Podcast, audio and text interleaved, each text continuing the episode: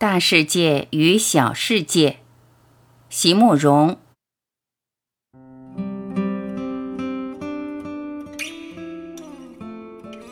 很多美学方面的学者都认为，艺术家是有些先天与人不同的禀赋在，这种禀赋并非人人可以求得的，应该承认它是上天的一种宠遇。不过，对我们一般人来说，我们虽无法求得宠遇，却可以借培养后天的兴趣来弥补这种遗憾。就算我们的孩子不能在成人之后成为一个很伟大的画家，我们却可以让他在一生之中具有很好的艺术修养，以享受作为一个欣赏者的乐趣。我们有的父母付得起很昂贵的学费，送孩子去学画、学钢琴、学小提琴、学芭蕾。然而，却没有太多的父母付得起每天十分钟的时间，带孩子来做一次悠闲的散步。在幼儿时期，每个孩子都富有一种艺术的原创性，所以在观赏儿童画时，常有如置身山阴道上，目不暇给的感觉。我们成人就应该好好的把握这一段时间，多供给他们一些机会，多让他们去观察这个世界。观察四季的变换，观察树叶的色泽，观察花草的生长，甚至观察云的变化，这些都是可以培养幼儿观察力与感受力的最佳途径。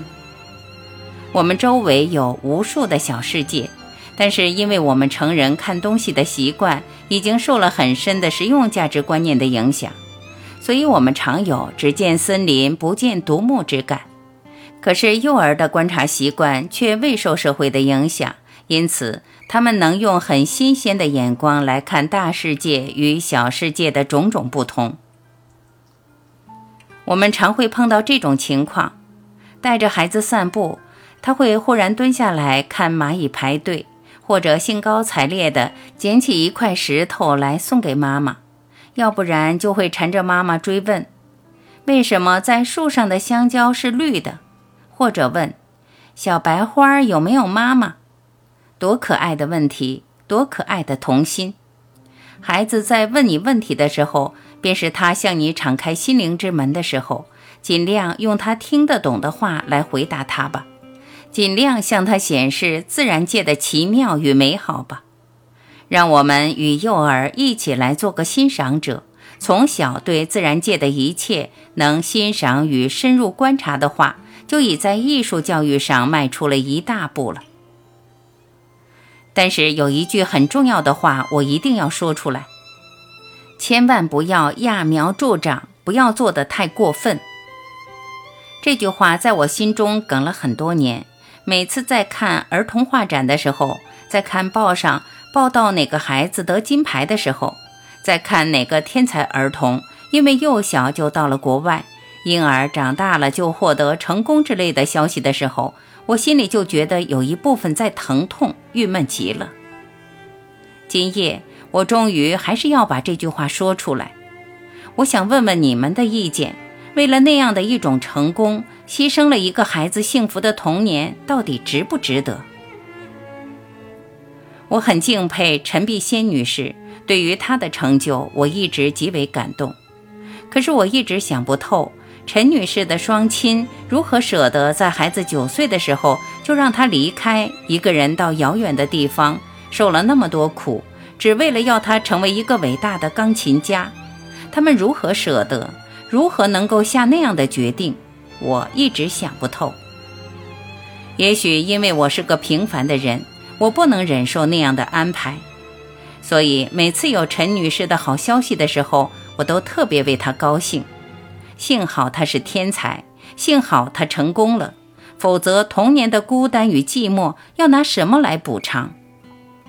但是天才到底不多，孩子的童年却只有一次，能让他们在没有任何竞争与压力之下，好好的过一个童年，是母亲该注意到的事。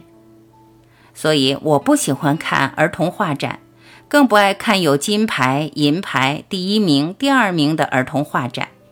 看孩子们西装笔挺的上台领奖，后面父亲、母亲、祖父、祖母的热热闹闹的围了一大堆，有记者，有镁光灯，甚至还像模像样的发表一篇得奖感言。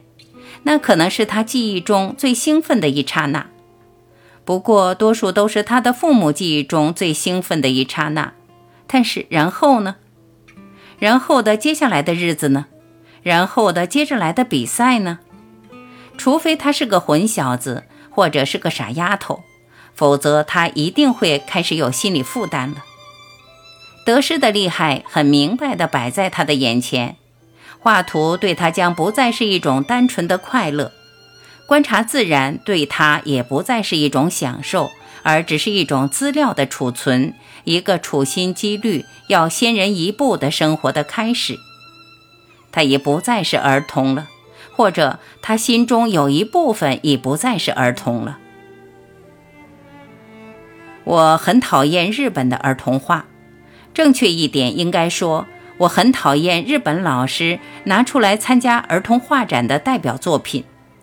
那些作品确实有极为敏锐的观察力与发表力，然而却没有童心。没有童心的童年，不是我们该给孩子的礼物。